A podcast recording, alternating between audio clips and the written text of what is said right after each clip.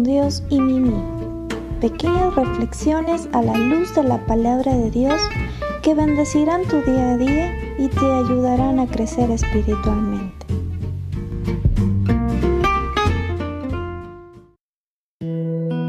Dios te bendiga el día de hoy en una palabra para los sabios. Hijo mío, si los pecadores te quisieran engañar, no consientas Proverbios capítulo 1, verso 10. Más fácil nadar a favor de la corriente que en contra. Muchas personas van por la vida flotando y rara vez se resisten a la tentación de tener pastel y comérselo. Pero los buenos hábitos son el resultado de una decisión consciente de hacer lo correcto, sin importar cuán difícil pueda ser, ya sea parar de comer cuando estamos satisfechos o no poder perder los estribos cuando nos provocan. Decide qué hábitos nuevos te gustarían desarrollar y practícalos durante los próximos 21 días para generar un buen hábito. Y recuerda un proverbio antiguo, los buenos hábitos nacen de resistir la tentación.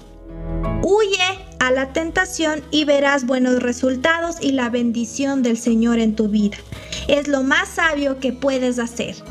Para nuestra reflexión del día de hoy titulada En el Valle de Sombra de Muerte, tomamos la cita de Romanos capítulo 12, verso 21. No seas vencido por el mal, sino vence con el bien el mal. Uno de los textos que son más repetidos es el Salmo 23 y específicamente el versículo 4, donde nos dice que aunque pases por el valle de sombra de muerte, no temerá mal alguno porque tú estás conmigo, tu vara y tu callado me infunden aliento. Que nos recuerda que Dios siempre nos acompañará en todo momento, a pesar de que estemos pasando tribulaciones. Toma nota de la razón por la cual el salmista está confiado porque esté confiado de que sus circunstancias van a cambiar o que seguir a Dios implicará una vida sin complicaciones. Por el contrario, el salmista se da cuenta de que existe una buena posibilidad de que le toque transitar muchos tramos de amargura y valles de sombra de muerte durante su vida. Pero es esa fortaleza en sí de su declaración la que hace tener convicción de que el Señor estará con él aún en las peores circunstancias. Es esa seguridad que no solamente lo sostiene a él, sino también que quiso dejarla escrita para que sirva a otros en las generaciones siguientes.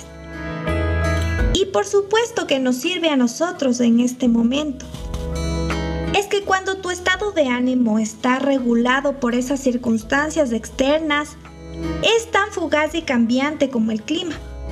En cambio, cuando el ente regulador de tu ánimo, de tus emociones y convicciones es interno y no externo, no eres afectado por las circunstancias que te rodean, sino que tú puedes afectar a tu entorno. Hay personas que son como un termómetro cuando el clima externo cambia, ellos cambian. Si ese día todo sale como ellos habían esperado, se sienten alegres.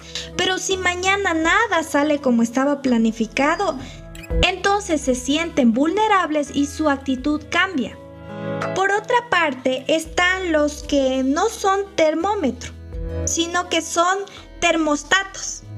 Son capaces de reaccionar ante la adversidad y ser ellos un factor de cambio activando en su interior mecanismos que puedan enfrentar y atravesar la crisis sin derrumbarse porque cuentan con la promesa de la presencia incondicional de su Dios.